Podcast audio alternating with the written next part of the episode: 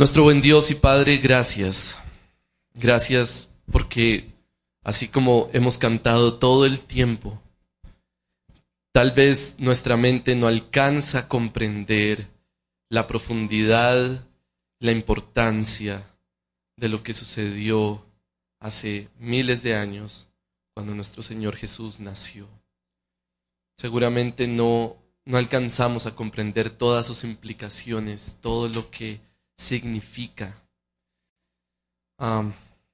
y hoy te ruego que tu palabra nos ayude a entender un poco más, que tu Espíritu esté sobre nosotros para que al comprender la encarnación un poco más, al avanzar un poco en su profundidad, no solamente podamos gozarnos y alegrarnos esta noche, sino también podamos adorarte como hemos cantado.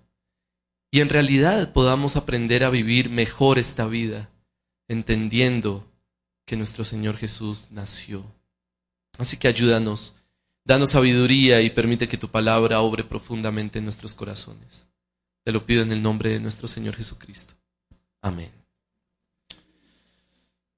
Seguramente todos o muchos aquí tuvieron la experiencia de ver regalos en el arbolito en sus navidades cuando eran niños.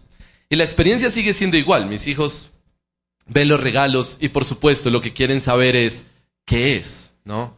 Entonces empiezan a imaginar, ah, ese yo creo que es esto y esto que yo creo que es esto. Y me toca decirles no los toquen porque pues, tienen una buena imaginación. Y entonces empiezan a identificar qué es cada regalo, ¿no?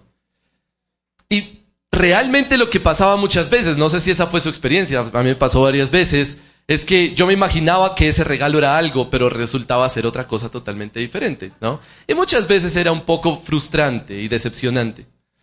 Algo muy parecido sucedió con el nacimiento de Jesús. Muchos esperaban una cosa, pero realmente era otra. Sin embargo, el personaje principal de nuestro pasaje de hoy, que es el papá de Juan el Bautista, dejó muy claro desde el inicio, antes de que Jesús naciera, dejó muy claro cuál era el regalo exactamente, de qué se trataba ese regalo que Dios envió al mundo a través de su Hijo, nuestro Señor Jesucristo. Es bueno para todos nosotros hoy no confundirnos y tener una expectativa clara, correcta, real de qué es lo que celebramos y cuál es el regalo que el Señor nos ha dado. Así que vamos a Lucas capítulo 1 versículos 67 al 80. 67 al 80, la última porción del capítulo 1 de Lucas. El título de este mensaje es ¿Qué será? Lucas 1, 67 al 80. Esto dice la palabra inspirada por Dios. Su padre Zacarías fue lleno del Espíritu Santo y profetizó diciendo, Bendito sea el Señor Dios de Israel, porque nos ha visitado y ha traído redención para su pueblo, y nos ha levantado un cuerno de salvación en la casa de David, su siervo, tal como lo anunció por boca de sus santos profetas desde los tiempos antiguos, salvación de nuestros enemigos, y de la mano de todos los que nos aborrecen, para mostrar misericordia a nuestros padres y para recordar su santo pacto, el juramento que hizo a nuestro padre Abraham, concedernos que, librados de la mano de nuestros enemigos, le sirvamos sin temor, en santidad y justicia delante de Él todos nuestros días. Y tú, niño, serás llamado profeta del Altísimo porque irás delante del Señor para preparar sus caminos, para dar a su pueblo el conocimiento de la salvación por el perdón de sus pecados, por, el por la entrañable misericordia de nuestro Dios, con que la aurora nos visitará desde lo alto, para dar luz a los que habitan en tinieblas y en sombra de muerte, para guiar nuestros, nuestros pies en el camino de paz. Y el niño crecía y se fortalecía en espíritu, y vivió en lugares desiertos hasta el día en que apareció en público a Israel. Esa es la palabra del Señor, hermanos. Un poco de contexto rápidamente, después de que Zacarías recuperó el habla, y posiblemente varios de ustedes conocen la historia, Zacarías entra al templo y se le aparece un ángel, le dice que su esposa va a tener un bebé y él no cree y entonces por no creer el ángel lo deja mudo hasta que el bebé nace. Ese bebé se llama Juan el Bautista. y el punto es que cuando Zacarías recupera el habla, lo primero que hace es profetizar. Y su profecía es esta, es un poema que se conoce como el Benedictus. Eso no importa, pero solo para que tengan así datos curiosos, ¿no?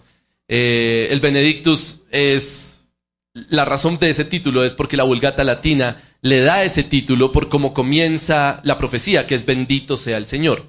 Entonces eso realmente no importa, pero es conocido este pasaje como el Benedictus, así como el poema de María es como el Magnificat de María, ¿no? Pero bueno. Como sea, lo que importa es que Zacarías está explicando lo que va a pasar. Zacarías está profetizando y está explicando lo que va a suceder. Es decir, Zacarías está diciendo, miren, va, a llegar alguien y este niño, que es su hijo, Juan el Bautista, va a ser como un profeta que va a preparar el camino para ese alguien. Zacarías estaba uh, o entendía muy bien lo que estaba pasando, lo que iba a suceder. Entiende quién es su hijo y entiende quién es el Mesías, pero muchos ahí no lo entendían realmente. En otras palabras, es como si Zacarías estuviera explicando lo que Dios hizo, lo que Dios dio o el regalo de Dios para el mundo. Así que voy a expresar el mensaje de Zacarías de esta manera, y es apreciaremos la Navidad cuando entendamos lo que el Señor nos regaló. Es decir, apreciaremos el nacimiento de Jesús cuando entendamos el regalo que implica o el regalo que eso significa. Y Zacarías lo que hace es tratar de explicar, miren, lo que va a pasar es muy grande y es importante que ustedes entiendan de qué se trata. Esto puede sonar a cliché, hermanos, pero en realidad estoy convencido de que no muchos creyentes entienden la Navidad. Y la razón es porque lo que pasó ese día, lo que pasó esa noche es, es exageradamente grande. Es decir, es una cosa que realmente nuestra mente no logra no logra comprender. Luis, C.S. Luis decía que fue un evento de proporciones cataclísmicas. A ver, pensemos, Dios se hizo hombre. Eso es algo que, que tiene las implicaciones que realmente hasta ahora no alcanzamos a comprender en su totalidad. De hecho, gran parte del Nuevo Testamento es una dedicación de los apóstoles y los profetas a explicar lo que pasó ese día. Así como muchos se dicen cristianos, pero realmente no entienden el cristianismo, estoy seguro que nosotros, a pesar de que hemos celebrado por muchos años la Navidad, no entendemos toda la profundidad que eso implica. Y hoy solo vamos a ver una explicación más, algo más. Mi, idea es que ustedes puedan avanzar un poco más en el entendimiento de la Navidad y la explicación de Zacarías nos va a ayudar para eso. Apreciaremos la Navidad cuando entendamos lo que el Señor nos regaló.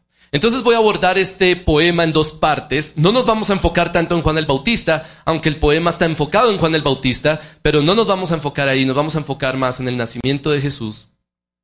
Y entonces nos damos cuenta que el poema habla primero del nacimiento de Jesús, luego de Juan el Bautista y luego vuelve a hablar del nacimiento de Jesús. Así que voy a abordar ese mensaje o ese, ese poema en dos partes. Voy a hablar del regalo y de la ñapa. ¿ok? Porque el, regalo tiene una ñapa en este pasaje y van a ver por qué digo que es una ñapa. Ok, comencemos con el regalo, entendiendo exactamente qué es lo que implica el nacimiento de Jesús en, la, en el entendimiento de Zacarías, el papá de Juan el Bautista.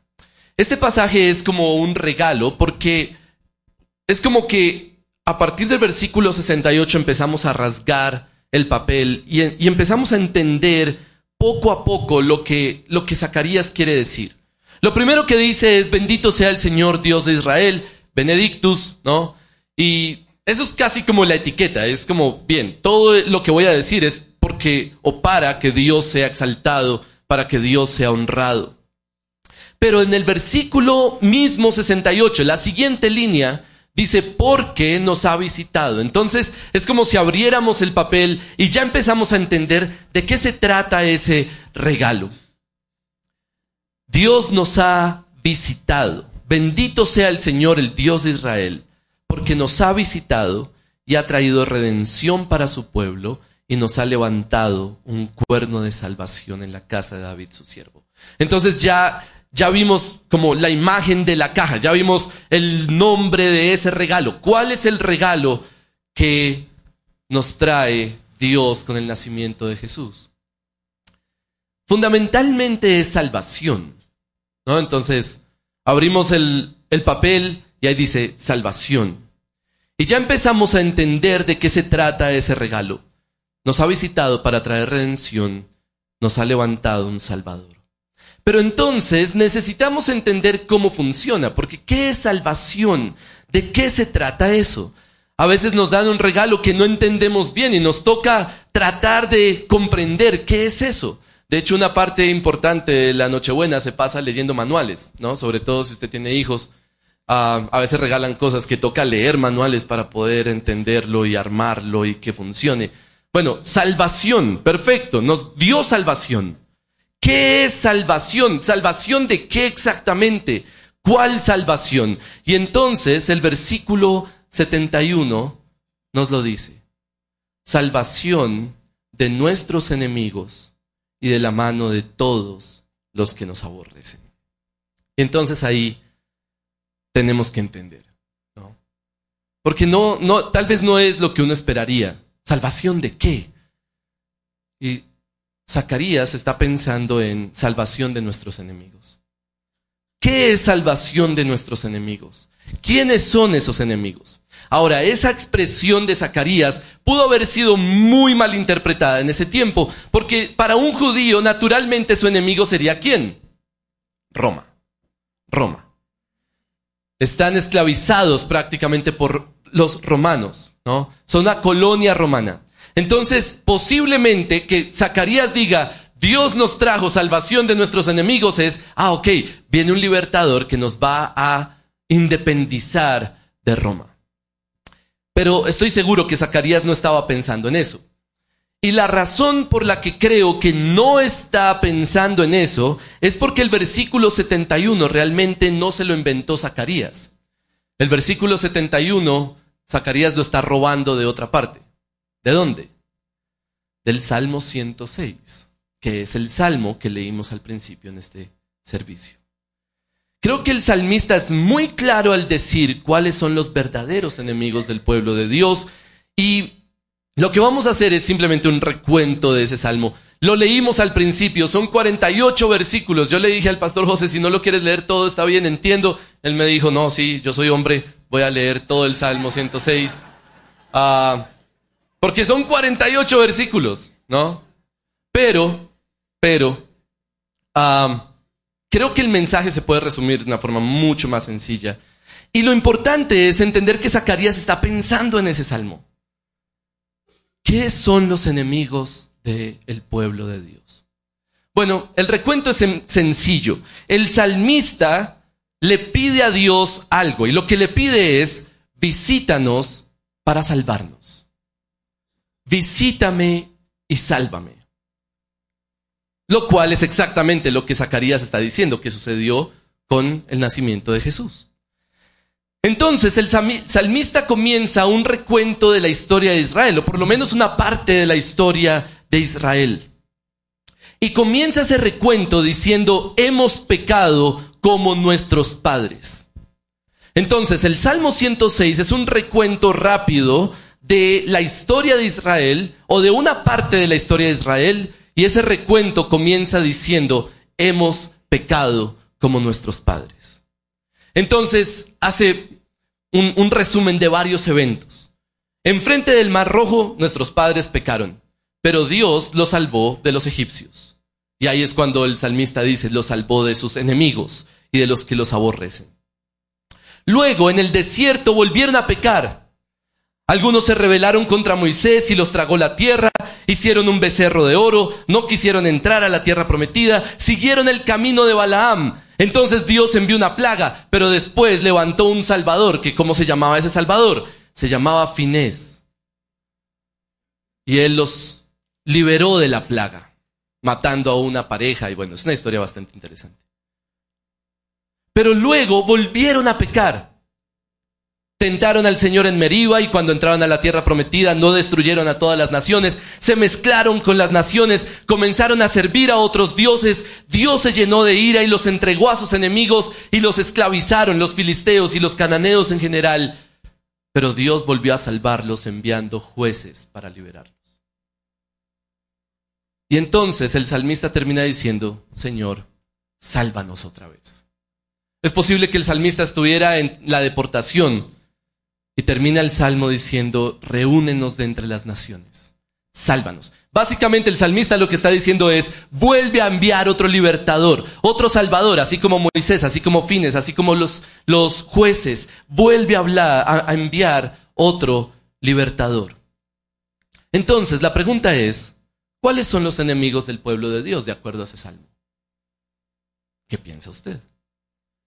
¿Cuáles son los enemigos del pueblo de Dios? los egipcios, Balaam, los cananeos, las naciones.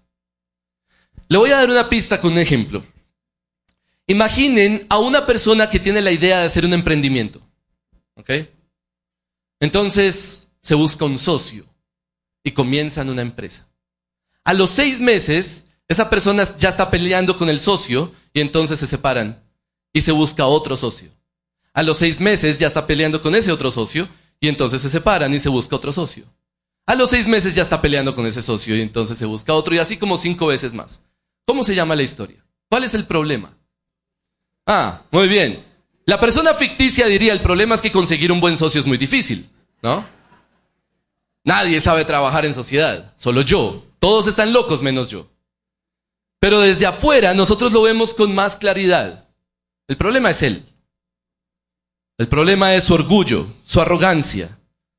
¿Cuál es el enemigo del pueblo de Dios en el Salmo 106? El pecado del pueblo de Dios. El enemigo no es Egipto, no es Baal, no es Balaam, no es las naciones de Canaán, no es las naciones como Babilonia que los tiene ahora esclavizados. El enemigo es su propio pecado, es lo que los lleva a enfrentar una y otra vez la ira de Dios. De manera que lo que Zacarías está planteando aquí es, el regalo de Dios para su pueblo es enviarles un Salvador que los libere de su peor enemigo. Y los versículos 71 al 75 nos lo confirman. Versículo 72 dice, para mostrar misericordia a nuestros padres, para recordar su santo pacto, el juramento que hizo nuestro padre Abraham, concedernos, y aquí está el regalo, por eso les decía que esto es como ir escarbando hasta llegar al centro, ¿no? Concedernos que librados de la mano de nuestros enemigos, les sirvamos sin temor, en santidad y justicia delante de Él todos nuestros días. Ese es el regalo. Lo que Cristo vino a hacer es ser un salvador que libera de los peores enemigos del pueblo de Dios, para que el pueblo de Dios pueda servir al Señor todos los días de su vida sin temor, en santidad y justicia. ¿De qué sirve que Jesús hubiera venido a liberarlos de Roma si después de un siglo hubieran pecado otra vez y Dios hubiera tenido que derramar su ira nuevamente? Liberarlos de Roma sería lo fácil, pero Jesús vino a hacer lo difícil el pueblo de Dios necesitaba una liberación más profunda, necesitaba ser liberados del pecado. Hermanos, de verdad tenemos que entender el regalo, porque lo peor es tener la expectativa de un regalo y que nos den otra cosa. Y que nos digan, mire, esto es más valioso. Y no, sí, pero yo quiero la otra cosa. ¿Cuál es el problema más grande que usted tiene en este momento? Anótelo. ¿Cuál es el problema más grande que usted tiene hoy? Que usted dice, mire, yo quisiera que esto se solucione. Si esto se soluciona, las cosas van a mejorar. Básicamente, ¿cuál sería el regalo perfecto de Navidad? ¿No? ¿Qué es eso que usted quisiera que se solucione hoy? Para muchos son deudas, estoy seguro, sobre todo diciembre. Para otros puede ser una enfermedad. Para otros un conflicto con alguien. Otro puede decir, no, la rebeldía de mis hijos, yo quisiera que mis hijos cambien. Otro podría decir, necesito un trabajo. Estoy sin trabajo hace tiempo. Otra persona podría decir, salvar mi matrimonio. Que mi matrimonio sobreviva. Otro podría decir, necesito el fallo de un juez en un pleito legal. Otro podría decir, necesito ser libre de una adicción. Todo eso son problemas que están aquí, entre nosotros. Todos sufrimos de algo de eso o más de una cosa. Todos son problemas genuinos que quisiéramos que se solucionen, pero Jesús nos dice, no, el regalo que les traigo es otra cosa es algo más importante, algo más fundamental, algo más valioso. ¿Qué denominador común tienen todos esos problemas? Deudas, enfermedad, conflictos, malas decisiones, incertidumbre, injusticia, adicción. Todo es el efecto de vivir en un mundo caído, hermanos. Vivimos en un mundo de pecado. Y nosotros somos parte de ese mundo caído, de manera que todo lo que hacemos está contaminado por el pecado. Miren, ninguno de ustedes sabe qué es, ninguno de nosotros sabe qué es ir a trabajar sin contaminar nuestro trabajo con pecado. ¿O qué es amar a una persona sin contaminar ese amor con pecado? ¿O qué es desear, anhelar algo sin contaminar ese deseo y ese anhelo con pecado? Ninguno de nosotros sabe todo lo que implica algo bueno, como hoy, por ejemplo, la Navidad, se ve contaminado con codicia, con lujuria, con deseos que no honran al Señor, indiferencia. El problema, hermanos, el problema más profundo, más importante de cada uno de nosotros es nuestro pecado y es necesario que dejemos de pensar en que los problemas son los externos. Hasta que no entendamos lo serio y lo profundo que es nuestro problema, no apreciaremos la Navidad. Porque realmente, no sé cuántas veces usted se levanta y dice, hoy quisiera no pecar. Que pudiéramos pensar sin pecado, que pudiéramos actuar sin pecado, amar sin pecado, desear sin pecado. En otras palabras, el versículo 74 y 75 que libres de la mano de nuestros enemigos pudiéramos hoy servir sin temor al Señor en santidad y justicia delante de Él, y no solo hoy, sino todos los días de nuestra vida. Poder vivir sin pecado. Eso sí sería un buen regalo. ¿Se dan cuenta de lo valioso que celebramos hoy? El punto de la Navidad en este pasaje es que hoy es posible vivir resistiendo el pecado. No estoy diciendo que es posible vivir sin pecar, pero es posible vivir resistiendo la influencia del pecado en nuestra vida. Jesús nació para liberarnos del pecado. No hay regalo más grande que ese. Y si usted quería otra cosa, es posible que sea porque no se alcanza a imaginar el regalo que puede recibir. No se, no se alcanza a imaginar el tremendo regalo que Jesús trajo al vencer a nuestro peor enemigo. Pero el regalo no para ahí, porque yo les dije que tiene una, ñapa. Entonces usted está abriendo el regalo y se encuentra una bolsita ahí aparte. ¿no? Zacarías no simplemente quiere decir, Jesús vino a pagar por el pecado, aunque lo dice en el versículo 77 al final, por el perdón de sus pecados, ¿no? Pero no solamente está planteando eso, sino que hay una adición supremamente importante para que todos nosotros podamos aprender a vivir correctamente. Si usted entiende bien la Navidad, usted no solamente va a celebrar que somos libres del poder del pecado, sino realmente vamos a poder vivir bien cada día de nuestra vida. Entonces pasemos a la ñapa. Versículos 76 y 77 se enfocan en Juan el Bautista. Les dije que no vamos a hablar mucho de Juan el Bautista acá, simplemente Zacarías plantea que ese niño que va a nacer va a ser profeta delante del Señor, va a preparar al pueblo para recibir al Mesías, para dar, versículo 77, a su pueblo el conocimiento de la salvación Y justamente la predicación de Juan el Bautista era arrepiéntanse, ¿cierto? Arrepiéntanse de sus pecados, porque el reino de los cielos se ha acercado.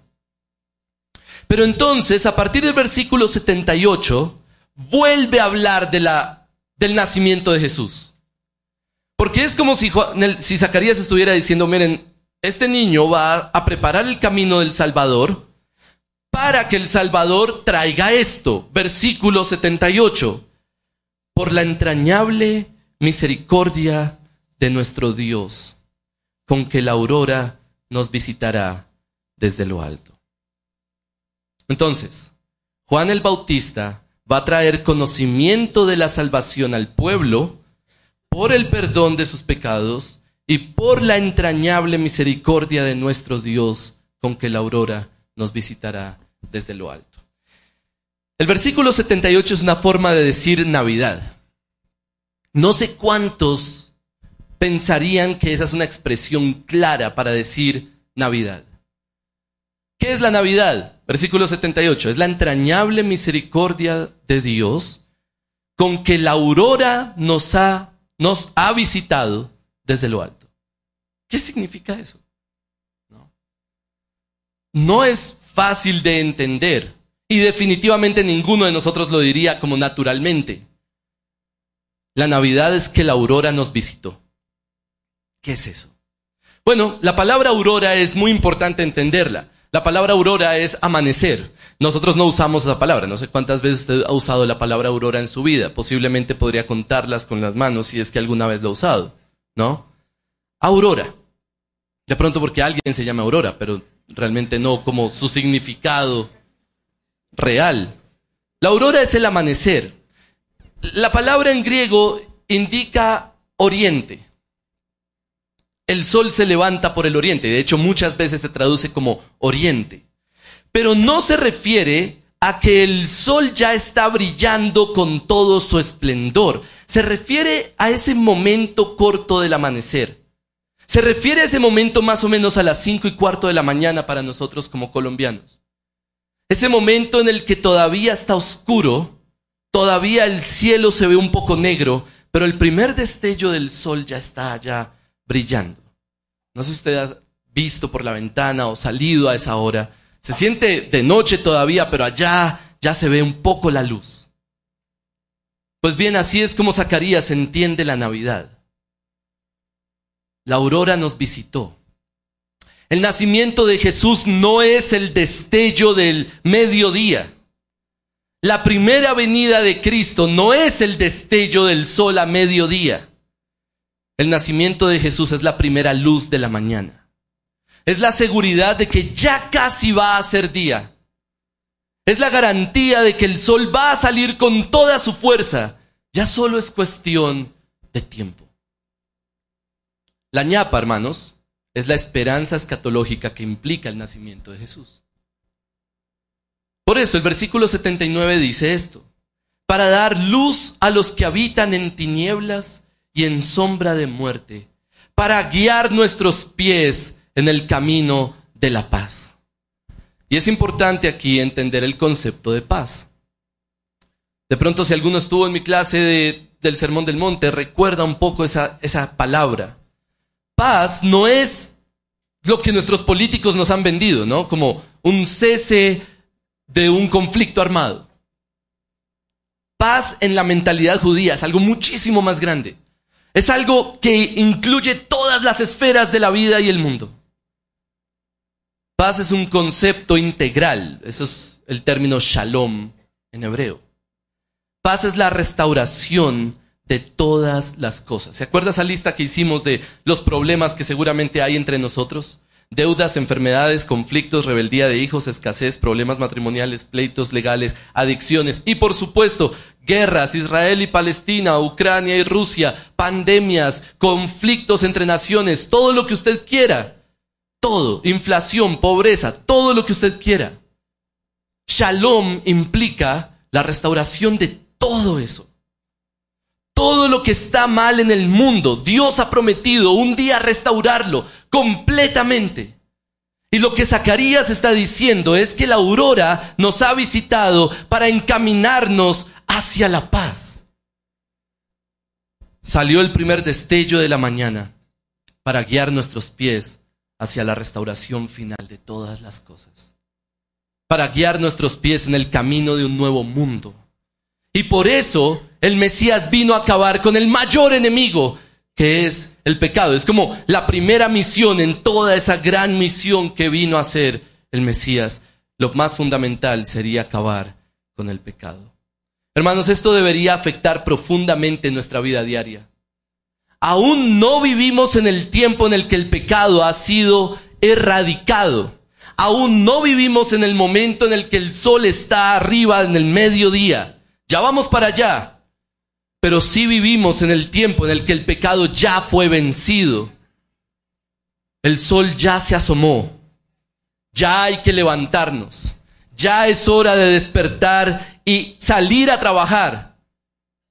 Porque la salvación ya comenzó. Ya no vivimos en medianoche.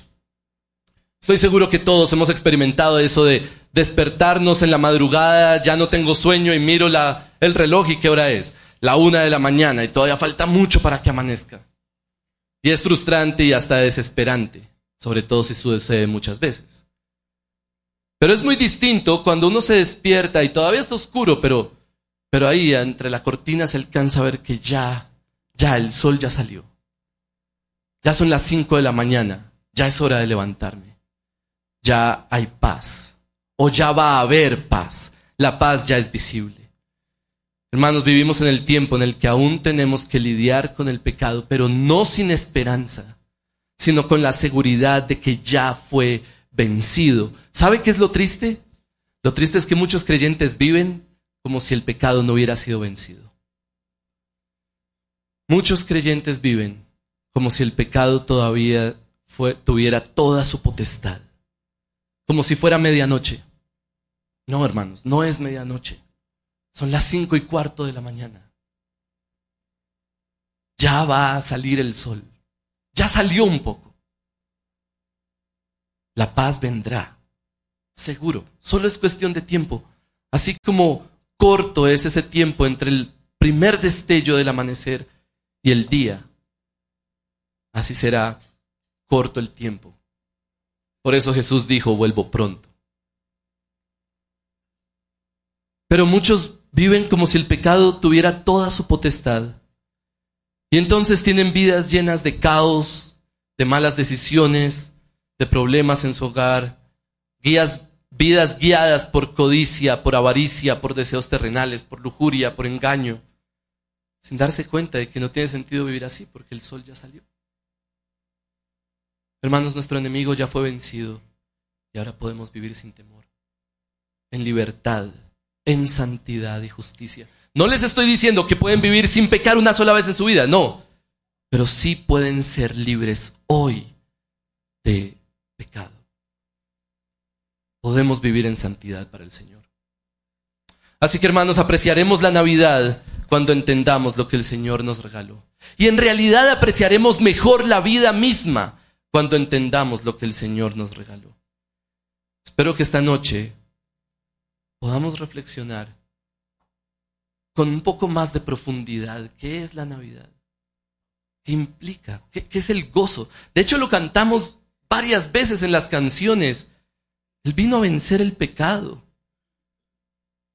En vez de estar pensando en cosas externas, deberíamos dar gracias porque hoy podemos vivir en santidad para Él.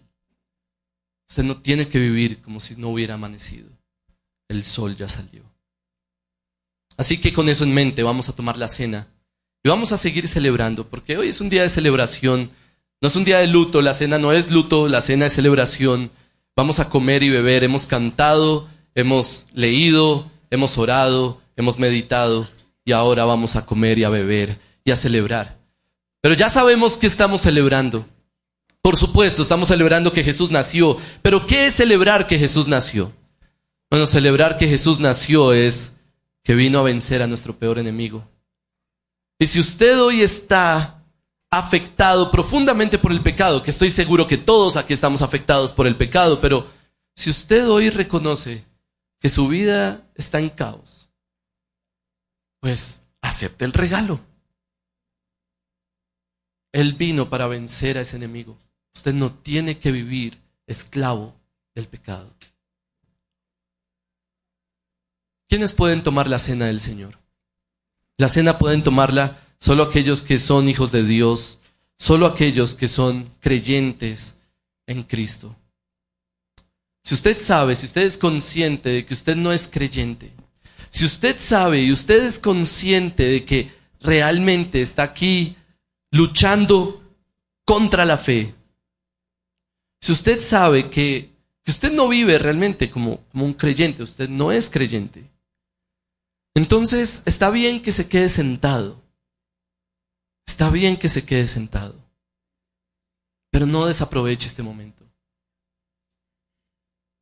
Puede ser el momento perfecto para que usted reconozca su necesidad de un Salvador. Aprovechelo. Si usted está aquí por primera vez, si usted está aquí porque alguien lo invitó y está como luchando por el caos que hay en su vida, no desaproveche este momento. Acabamos de ver el regalo que Dios nos envió en Cristo. No lo desperdicie. Si usted es hijo de Dios, muy seguramente usted ha deseado demostrarlo. Y la forma para evidenciarlo es por medio de la membresía. Así que si usted es miembro de esta iglesia, usted es bienvenido a tomar la cena. Si usted es miembro de otra iglesia local como Lore y Eduardo, que nos están visitando hoy, bienvenidos a tomar la cena. Porque hay una iglesia local que supervisa nuestra fe y ha comunicado públicamente a través del bautismo, esta persona es creyente. Si usted no es miembro de ninguna iglesia, es posible que usted no sepa si es creyente o no. Así que tenga cuidado y asegúrese de tomar la cena dignamente. Vamos a ponernos en pie para tomar la cena. Y voy a leer un pasaje muy corto que va a implicar silencio, así que aprovechen el silencio también para meditar y reflexionar en lo que hemos escuchado hoy.